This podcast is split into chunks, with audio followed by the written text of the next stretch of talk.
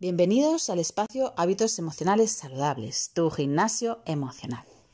Mira, estamos viviendo un momento complejo, sobre todo por lo desconocido y por la sensación de poco control sobre la situación. Realmente necesitamos unos días para adaptarnos. De repente la rutina para, tenemos tiempo para muchas más cosas. Entonces, lo primero que pensamos es que bien, podré descansar. Pero cuando ya hemos hecho todas las cosas que teníamos que hacer, nos quedamos con lo que somos.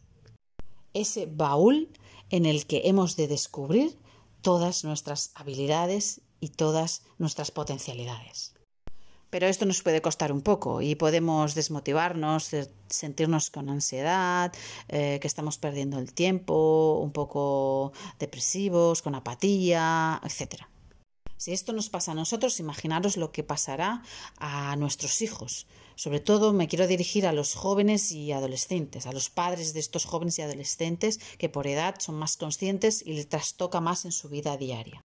Solo mencionaros tres aspectos para que reflexionéis cómo se pueden sentir.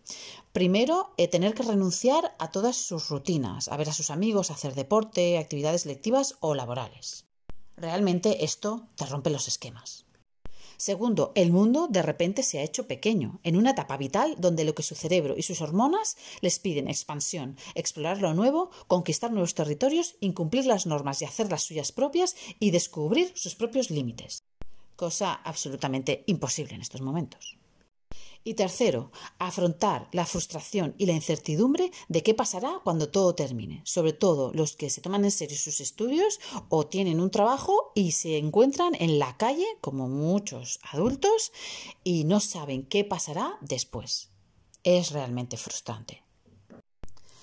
Delante de esto os voy a dar tres claves para poder afrontar esta situación y acompañar a nuestros hijos de la mejor forma posible. Lo primero es identificar nuestros niveles de energía. Mirad, la energía la podemos controlar y organizar si conocemos cómo se crea. Observar qué cosas nos hacen sentir bien, tranquilos, en paz, relajados, con buen humor, motivados, nos va a ayudar a saber qué cosas nos dan energía. Sobre todo se refiere a las cosas que nos relajan y nos hacen sentir bien.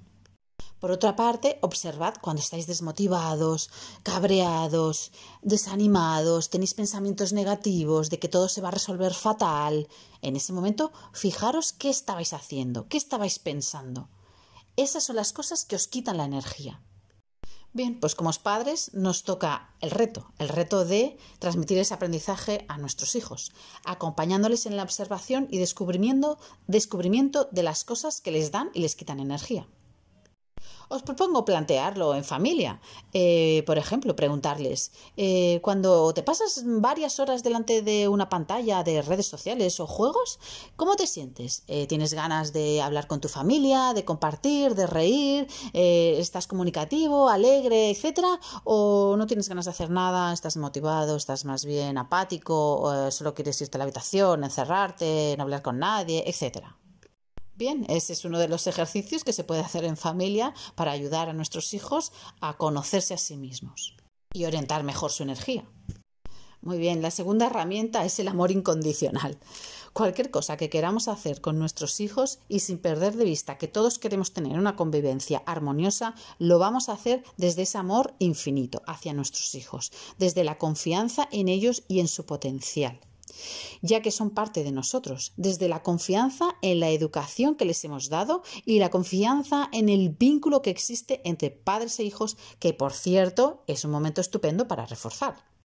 El mensaje desde ese amor incondicional y con mucha paciencia, lo sé, es que van a salir adelante, que podrán retomar su vida y continuar con sus objetivos vitales, personales y profesionales ayudaría bastante acompañarles siempre desde la no crítica, el no juicio, sabiendo que es el momento para exponer, hablar, comentar y probarlo en casa como si fuera un campo de pruebas seguro. Para hacer esto, como padres hemos de estar presentes y tener disponibilidad. Y esta es la tercera herramienta. Esto lo vamos a conseguir no pensando en el pasado ni en el futuro, sobre todo si esto nos genera ansiedad. Estar atento a las peticiones o necesidades de nuestros hijos va a ser la clave. Y sobre todo, no demos una respuesta automática. Tenemos el tiempo y el espacio para dar respuestas más elaboradas, con mucho cariño. Porque además, atención con esto, nuestros hijos pueden estar demandando atención o cariño de forma encubierta. Pero no os preocupéis, si estáis atentos podréis daros cuenta y entonces podréis enfocar la situación a otro nivel. Deseo que estéis bien y como todo, esto también pasará. Un abrazo. Para ayudaros en esta situación, eh, desde Padres Preocupados, eh, como psicóloga, os eh, ofrezco la posibilidad de atención personalizada gratuita a los padres que se sientan desbordados por toda la situación con los hijos y necesiten acompañamiento. sobre todo, dirigid vuestras consultas al email del programa para que os podamos responder y dar soporte. Gracias.